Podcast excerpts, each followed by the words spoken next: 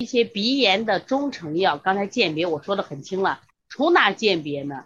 从它的呃归经上鉴别，因为教材上写的很简单，我们从归经上鉴别。其实教材把这四味药很好鉴别，这四味药因为它还有别的作用，还有别的作用，从这个角度很好鉴别。我说的是哪儿不好鉴别？就是它光单单独从通鼻窍这一点的鉴别，必须从它归经上啊。苍耳子是归肺经，金银花归的是脾胃经，我们的这个这个白芷还归大肠经。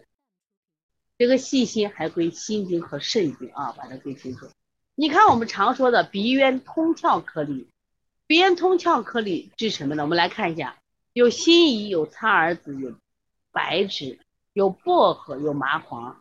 它加的薄荷，薄荷我们知道可以疏散这个风热，疏散风热。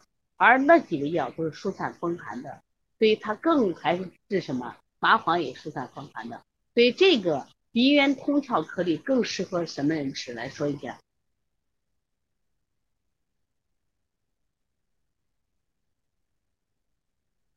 来说一下，鼻炎，你你建议家长去买这个鼻炎通窍颗粒。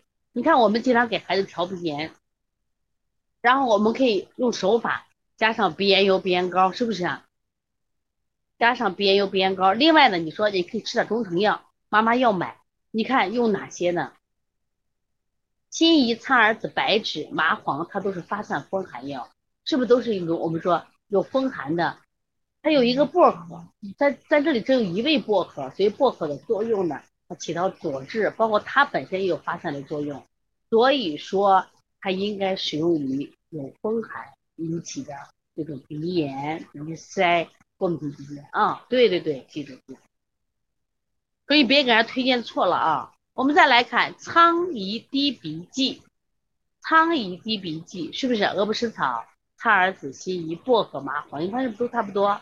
都差不多。所以说鼻炎在什么时候高发？天气凉的时候高发。所以鼻炎是在天气凉的时候高发。记住啊，这苍蝇滴鼻剂，一看药都认识了啊。来，我们再来看风寒性的慢性鼻炎。我们再来看一下。鼻窦炎口服液，鼻窦炎口服液，它写的是疏散，是吧？药没写上来，小编能不能把鼻窦炎口服药的组成给写一下啊？找一下，在网上找一下，鼻窦炎口服液疏散风热、清热利湿、宣通鼻窍。哎，它热了，它会不会用这四味药？会，但是会加一些清热的药物，知道吧？因为我们说治鼻炎的药，通鼻症的几味药嘛。那这个时候呢，因为它有热，我们会加一些什么呀？祛风湿、去去热的，或或者去湿热的这样药物配合啊。鼻窦炎口服药，来，小编快速的把鼻窦炎口服药的组成发一个啊。我们看看它里面会用哪些清热的药。所以当你学会这些中药的时候，你再看这些中药的组成，一看是不是就会了？如果没有学习，会不会呢？那我问。今天的学习有没有收获呢？等一会儿我们做题，那边发给大家了啊，看一下。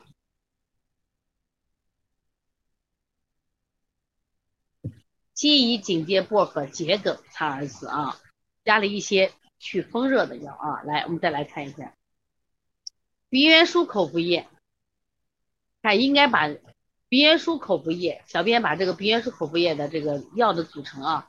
鼻炎舒口服液从名字上看我们就知道了，疏散风热，祛湿通窍。说一般就流什么呀？黄鼻涕了，或淡黄鼻涕、黄鼻涕。你看鼻炎、鼻窦炎、肺肺经风热、胆腑郁热，所以它会加通鼻饲养，加一些清热的或疏散风热的药啊。注意鼻元舒口服液，所以大家一定要看看，我们刚才前两味药是纯的风寒的药啊。我们再看辛芩颗粒。来，我说一下这个辛芩颗粒的辛是啥？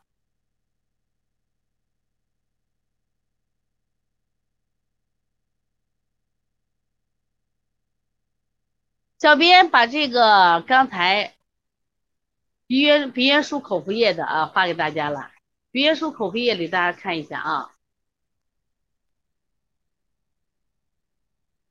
鼻炎舒口服液啊，苍耳子、茯苓、白芷、薄荷，所以你一看就会了，是不是？对，这里的心，这里的心，不是心一花的心，是细心的心啊，细心的心，是细心。有黄芩，黄芩可是个清热的药啊。你看，黄芩还有苍耳子、白芷、荆芥、防风、石菖蒲、白术，白术是补气的，补气的啊。桂枝，我们说解肌发表，同时可以助阳化气。还有黄芪，一出现白术和黄芪，你就知道，想什么时候用辛勤颗粒，肺气不足，肺气不足的时候。然后又有了风邪外息，这个时候可以用这个辛勤颗粒，不能乱买啊。如果人家肺气足的时候，人家平常好着嘞，肺气不足的人，然后又出现了感冒了，这时候可以干什么？你看流清涕易感冒，用辛勤颗粒，注意啊，辛勤颗粒，前提有。你看人家这个题主要是什么？益气固表，虚症啊，这个小孩。本来就肺气不足，然后又外感了风邪，所以你给家长推荐辛勤颗粒。辛是什么？肺气啊，细心啊。这里边有有一味热药，就是我们的黄芩，也很正常，因为前面都是发表风寒的药。对，用一味药，黄芪热，其余都不是啊。对，出汗多的都可以用啊。这样的孩子多不多？这样的孩子多不多？肺气虚、汗多的孩子多不多？我们临床见的多不多？这样的孩子，小孩反复感冒，经常感冒，出汗多，经常感冒的，是不是他肺气虚，他固不住嘛？你光用这个通鼻窍的不行，给他用新型颗粒加了白术，你看黄芪，是不是？加了这些药，所以说我们今天学学中药。又学了一些中成药的这个组成，我们在临床中对我们有没有指导意义？一定有指导意义的啊！来做你的。